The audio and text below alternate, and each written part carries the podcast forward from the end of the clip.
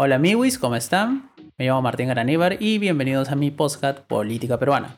En este podcast analizaremos y comentaremos las últimas novedades sobre la política peruana.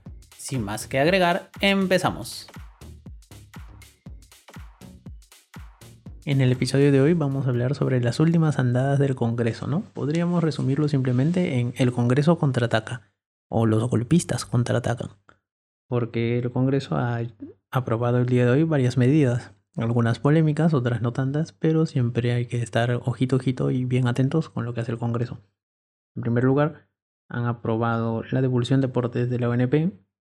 También la Comisión de Constitución, presidida por Chejade, aprobó el retorno a la bicameralidad. También en comisión se ha aprobado la eliminación de la inmunidad parlamentaria.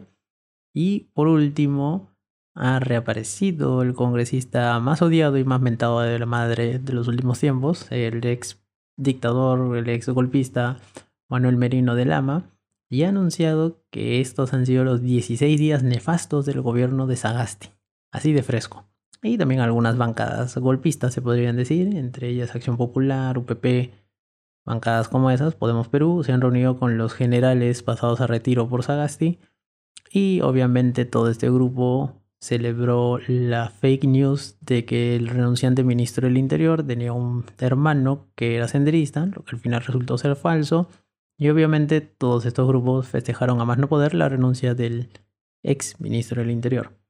Así que ahora vamos a empezar con el desarrollo de todas las cosas que ha venido haciendo el Congreso.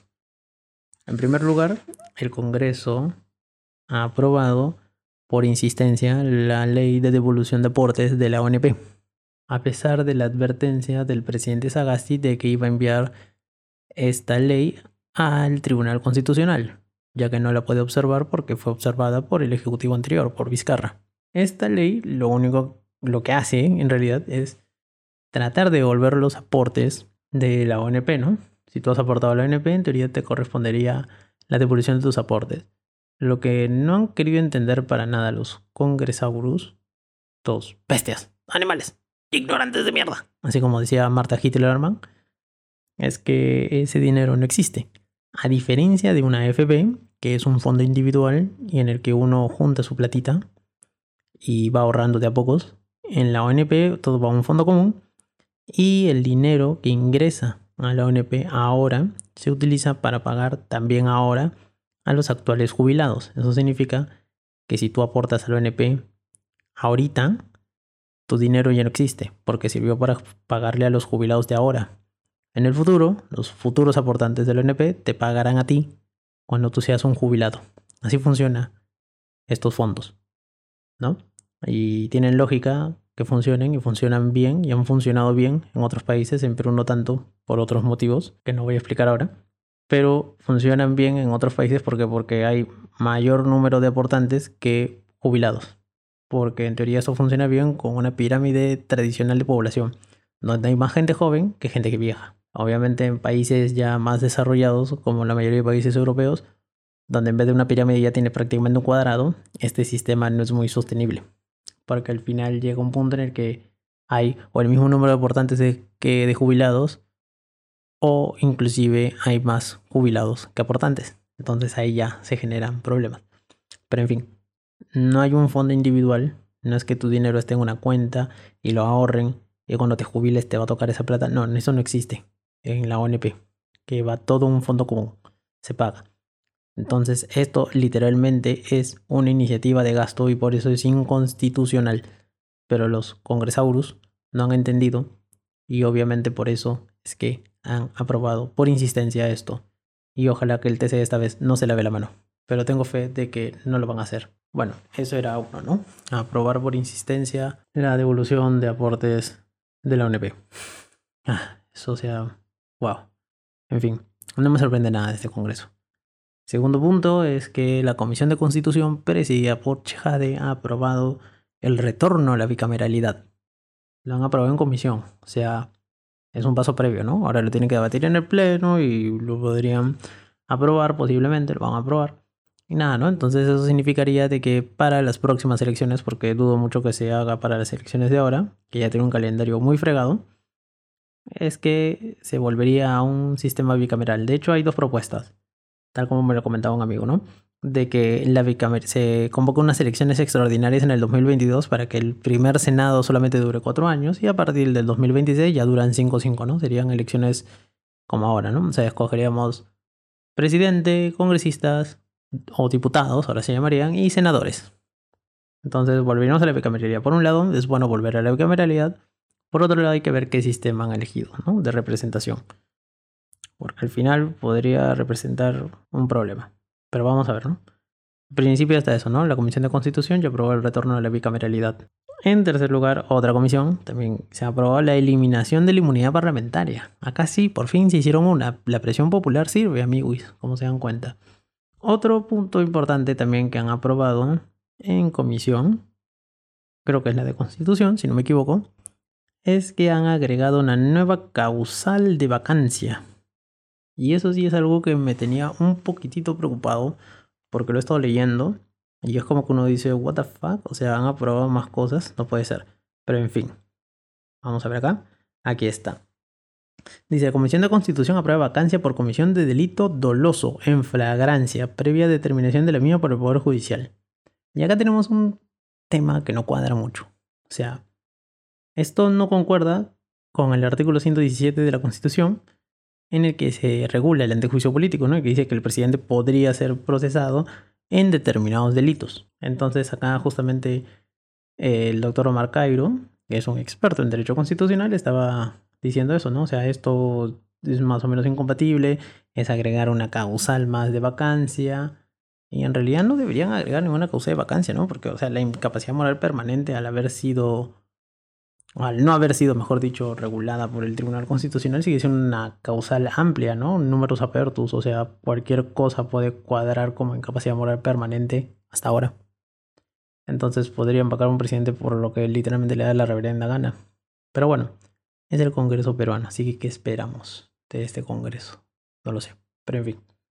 Y lo último que hizo el Congreso el día de hoy fue reunirse con los ex generales que pasaron a retiro por la reforma express de Sagasti. Y obviamente hicieron el carga montón contra el renunciante ministro del Interior, al que también acusaron hoy día en la tarde en una gran fake news, cortesía de Lucar. No se olviden de Lucar, noventas, el chonco que tuvo con Valentín Paniagua, sí, sí, el que se presta para varias porquerías, ese mismo. El Nicolás Lucar sacó una noticia en la que en teoría un medio hermano del, del ex ministro del Interior sería parte o era parte o había sido parte de la cúpula de Sendero Luminoso o miembro de Sendero Luminoso y eso obviamente desató un mini escándalo, ¿no? La noticia corrió así a la velocidad de la luz por las redes sociales, especialmente las redes de la extrema derecha peruana, la coordinadora republicana, Expreso, toda esa gente, ¿no? Obviamente, eh, rebotó esta noticia como pan caliente y obviamente los policías que no tenían nada de agrado con el nuevo ministro del Interior porque sentían de que los había traicionado, no, no era alguien digno de confianza, obviamente aprovecharon, se reunieron en el Congreso, estuvieron reunidos con bancadas golpistas como Acción Popular, como UPP, como Podemos Perú, obviamente expresando su malestar por eh, las decisiones del ministro y diciendo de que cómo era posible, de que estuviera un ministro con, con hermano terrorista, todas estas cosas, ya la cosa que al final el ministro no soportó, no tuvo respaldo, renunció y ya ha nombrado a un reemplazo. De hecho, ya vi que ha juramentado el nuevo ministro del Interior. Y bueno, ahí tenemos a los golpistas que están envalentonados y también como plus o como un extra, así, ¿no?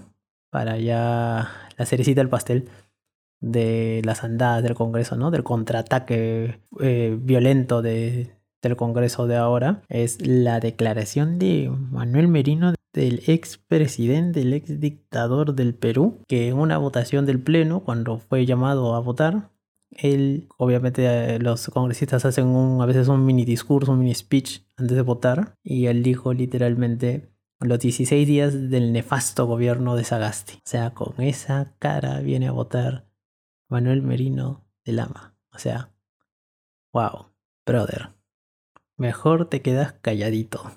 Vota sí, no, simplemente no te parezcas. Mejor quédate calladito, brother.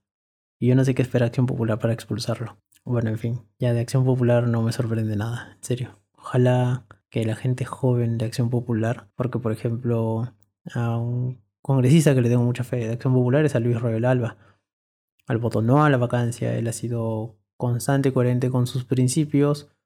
No ha estado a favor de la posición mayoritaria y si bien ahora es vicepresidente del Congreso y creo que también es vocero de la bancada, bueno, él solo no puede imponer su opinión sobre el resto de congresauros que tiene, ¿no? Pero ojalá por el bien de Acción Popular, que es un partido histórico además, y que ojalá voten a todos esos viejos lesbianos de ahí, ¿no? Porque quien está ahí también metido, Burga, Merino, Beach, toda esa gentita, literalmente todos ellos son viejos lesbianos, congresaurus, que deberían ser expulsados de la política para siempre, pero en fin ya son cosas de acción popular y está en manos de sus militantes eh, tomar las medidas que creen adecuadas, ¿no? Y bueno, ahora el otro gran tema obviamente es el del paro agrario. Y el paro agrario también tiene que ver con el Congreso. ¿Por qué?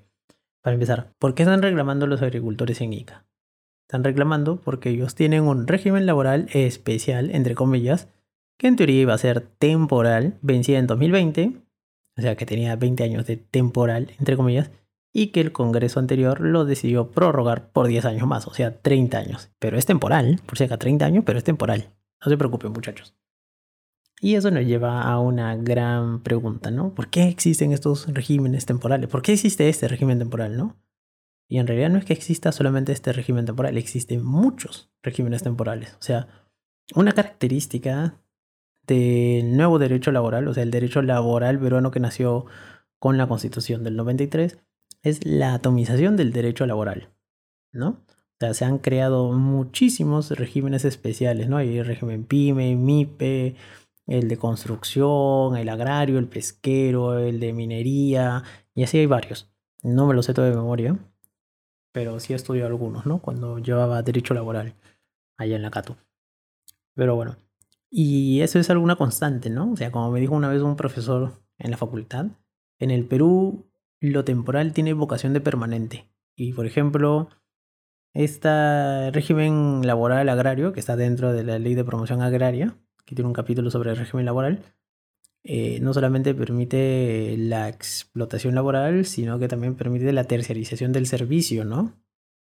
Y eso es algo muy grave, o sea, en teoría, este, con este régimen especial, un trabajador agrario, un peón agrario debería ganar regularmente bien, regularmente bien, entre comillas, pero como es terciarizado, al final gana mucho menos.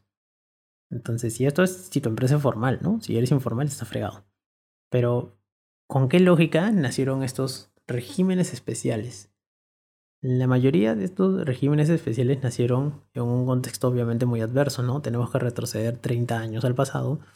Perú de inicio de los 90, un país quebrado, un país con una hiperinflación, un país que no recibía créditos internacionales, que no recibía inversión extranjera directa, un país que era una paria, obviamente, que estábamos quebrados, que estábamos en medio de un conflicto armado muy bravo que destruía la poca infraestructura que había. Entonces teníamos que ser atractivos para las inversiones y teníamos dos maneras de hacerlo, ¿no? Uno era vendiendo a precio huevo, a precio de remate, a precio ganga, las empresas públicas, que eran empresas públicas obviamente deficitarias, que eran empresas públicas en esa época que estaban a un borde de la quiebra, pero teníamos que venderlas. Obviamente, se vendieron a precio huevo. O sea, si te quejas del tema de la privatización de Telefónica, investiga la venta de Solgas. Pero en fin, obviamente la privatización de empresas públicas era una manera de atraer las inversiones y la otra manera era literalmente vendiendo nuestra mano de obra a precio huevo también. Entonces, bajo esa lógica, a inicio de los 90 se pasó de un régimen laboral muy rígido, en el que se consagraba una estabilidad laboral prácticamente absoluta, o sea, antes una empresa no contrataba trabajadores porque tenía que pensárselo cinco veces. Era muy difícil despedir a un trabajador. O sea, si, lo, si, si contratabas a alguien de manera formal, era muy difícil despedir a un trabajador. Entonces esto obviamente desincentivaba a las empresas a contratar trabajadores y por eso había mucho trabajo informal. Entonces, la lógica inicio de los 90 te decía, o el dogma inicio de los 90, el dogma se podría decir neoliberal entre comillas, pero el dogma de la libre empresa te decía, no, flexibiliza el derecho laboral, hay que facilitar la contratación y también el despido, y con eso habrá más gente formal. Entonces, bajo esa lógica y con el amparo de la Constitución del 93, porque en la Constitución del 93 solamente se consagra el trabajo digno, no el trabajo estable, el trabajo digno. Entonces, bajo esa lógica, obviamente se promovieron leyes y regímenes especiales y se crearon un montón de regímenes especiales laborales temporales, ¿no? Porque la lógica era en esa época, decíamos, bueno muchachos, tenemos que fomentar la contratación, ¿no? Entonces hay que crear estos regímenes laborales especiales y vamos a atomizar el derecho laboral. Entonces pasamos de un régimen prácticamente único a una multiplicidad de regímenes. Y bueno, en una época parece que funcionó, o sea, aumentó la contratación formal, eh, la gente contrataba, entonces empezaban a tener algunos derechos y uno decía, bueno, parece que funciona, ¿no?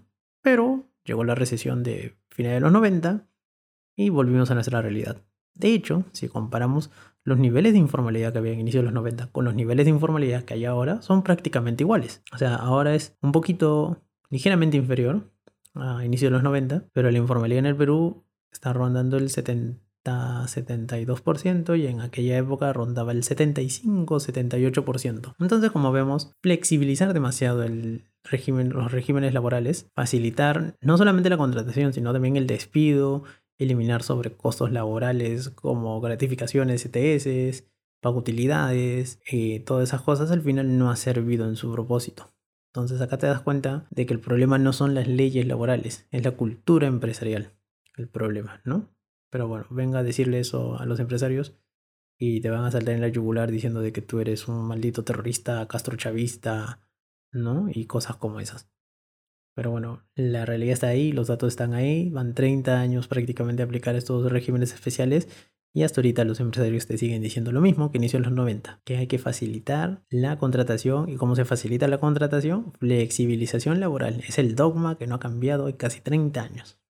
Y por eso, por ejemplo, eh, la gente en Ica está protestando, los del paro agrario es eso, por el régimen laboral especial que tienen. A esta gente le pagan por jornal diario y su gratificación y su CTS se ve reflejado en el sueldo diario que reciben. O sea, esos 36, 39 soles que reciben al día, ahí ya está incluida la gratificación y la CTS. No la reciben como el resto de trabajadores, se puede decir, del régimen general que reciben su gratis en julio y en diciembre y la CTS se acumula anualmente y cuando, bueno, te despiden ya tienes liberada tu CTS. No, ellos no. Entonces al final esta gente no ve reflejado esos beneficios sociales en el futuro, ¿no? Porque lo utilizan en el día a día. Y a ver, brother, trabaja todo el día y vive con menos de 40 soles al día para alimentar una familia, no creo que puedan. Obviamente esta gente se queja con justa razón de que no pueden vivir bien con este régimen, ¿no? Y estos regímenes hay que recalcar otra vez, en teoría eran temporales temporal, o sea, tenían una vigencia limitada en el tiempo. Pero como ya les dije, citando a aquel profesor de la facultad, la temporal en Perú tiene vocación de permanente. Entonces, este régimen temporal ya se va para los 30 años. Y lo han prorrogado todavía, hasta 2030. O sea, literalmente, o sea, no, perdón. Este régimen es del año 2000, tenía 20 años, lo han prorrogado hasta el 2030, va a cumplir 30 años. O sea, va a tener 30 años de vigencia, pero es temporal. ¿No? 30 años de vigencia y es temporal. Bueno, en fin. Entonces esto obviamente nos hace ver de que la constitución ha avalado este tipo de prácticas, ¿no? Que en un primer momento obviamente eran necesarias, ¿no? O sea, si sales de un contexto como el de inicio de los 90, tienes que facilitar la contratación y por ende también el despido, ¿no? Pero esto no puede ser así eternamente, o sea, en un contexto económico adverso tienes que facilitar algunas cosas, pero en un contexto en teoría más estable, porque venga, o sea, claro, ahora hay crisis de coronavirus, todo esto, pero o sea, en los años del boom, en teoría del boom económico, a estos jornaleros les pagan igual. O sea, o les pagan inclusive menos. La agroexportación ha crecido un montón. Somos eh, grandes exportadores de espárrago, de mango y de no sé qué cosas más. Y las empresas agroexportadoras han crecido un montón. Sus exportaciones se han multiplicado un montón. ¿Y cómo han subido los sueldos? O sea, los sueldos han subido muy poquito. Entonces acá te das cuenta de que no es tanto un problema de si tenemos tal o cual ley, ¿no? Porque independientemente de la ley, o sea, podremos tener una ley más rígida, pero si la cultura empresarial no cambia y sobre todo si la fiscalización laboral no es eficiente, el problema va a seguir ahí. O sea, podemos tener una ley más estricta y posiblemente haya más informalidad, pero al no haber la fiscalización suficiente, la informalidad va a ser de las suyas. Entonces necesitamos, obviamente, mejores leyes, pero también necesitamos más fiscalización, porque de nada sirve tener la ley más chévere, progresista, vanguardista del mundo, si es que no hay algo para aplicar esa ley para supervisar que la ley se cumpla y en caso de que descubra ese incumplimiento sancionar a estos malos empresarios, ¿no? Porque lo que hay que cambiar es la cultura empresarial. O sea, no nos olvidemos de que hay un montón de regímenes laborales en los que la gente tiene derecho a 15 de vacaciones, a la mitad de la CTS, o no tiene derecho a ciertas cosas, ¿no? Entonces, estos regímenes se usan y son abusados por empresarios que obviamente piensan en su propio beneficio, ¿no? Y eso, eh, en principio no está mal, ¿no? Un empresario tiene que siempre pensar en beneficio, pero, pero la cultura empresarial peruana ya se pasa, ¿no? O sea, piensan en ellos solo, en su ganancia y siempre te van a decir, no, pero ponte la camiseta, ¿no? Trabaja 20 horas, ¿no? Alguien que sea full pila, full camiseta, cuando lees eso tú ya sabes, te van a explotar. Entonces, no importa el régimen que te pongan, te van a explotar. Sabes que, que tienes que ir con la mentalidad de ser negreado, ¿no? Y todos los que han leído ese tipo de, de avisos o anuncios o cuando van a entrevistas y les dicen eso, lo han pasado, ¿no? Yo lo he pasado, por ejemplo, de practicante, ¿no? Cuando en teoría tu convenio de prácticas te dice solamente debes trabajar 30 horas. Y me acuerdo que un estudio, que no voy a mencionar cuál, me dijeron, oye, pero acá tú sabes de que no vas a trabajar 30 horas, o sea, vas a trabajar mucho más. Y uno se tiene que ser loco, ¿no? Sí, sí, sí, sí, lo sé. Entonces, de que eso existe en todos lados, existe en todos lados, ¿no? Y en este es un estudio grande, ¿no? Pues o sea, no te pases, ¿no? Pero en fin, o sea, hay que cambiar eso, ¿no? La, la cultura empresarial y obviamente el Congreso también debería evaluar estas cosas de los regímenes laborales especiales, ¿no? Por lo menos este no, porque este me da miedo lo que haga, pero un futuro Congreso debe evaluar eso, ¿no? Y obviamente estos cambios sobre derechos laborales, estabilidad laboral, ¿no? Regímenes temporales, especiales, eh, todo esto tiene que ser parte de, como ya lo he dicho varias veces en otros episodios, del proceso constituyente, ¿no? No estoy pidiendo una asamblea constituyente ahora, pero el proceso constituyente justamente es esto, ¿no? Debatir estas cosas, estos cambios que se necesitan, ¿no? Y estos reclamos del agro son justos, porque esta gente la explotan, trabaja muchas horas al día por 36, 39 soles, o sea, ni siquiera los 40, no llega ni a los 40 al día. Y eso es un trabajo muy pesado y obviamente 40 soles al día no es una retribución suficiente para lo que trabajan, ¿no? Y ya como también otra gente ha mencionado, o sea, no solamente el tema de, cuánto les pagas a ellos por jornada, ¿no? Sino también cuánto les pagas por producto. O sea, hay pequeños agricultores al final de que producen un montón y venden al final sus productos por casi nada, ¿no? Entonces, como digo, no es un tema tanto de ley. O sea, la ley es importante, sí, pero la ley por sí sola no va a solucionar nada. Es un tema de cultura empresarial y eso es algo que, que hay que ver, ¿no, amigos? Y bueno amigos, esto fue todo por el episodio de hoy. Espero que les haya gustado. Y nada, me despido. Mi nombre es Martín Araníbar y este ha sido mi podcast Política Peruana. Nos vemos en una siguiente entrega. Bye bye.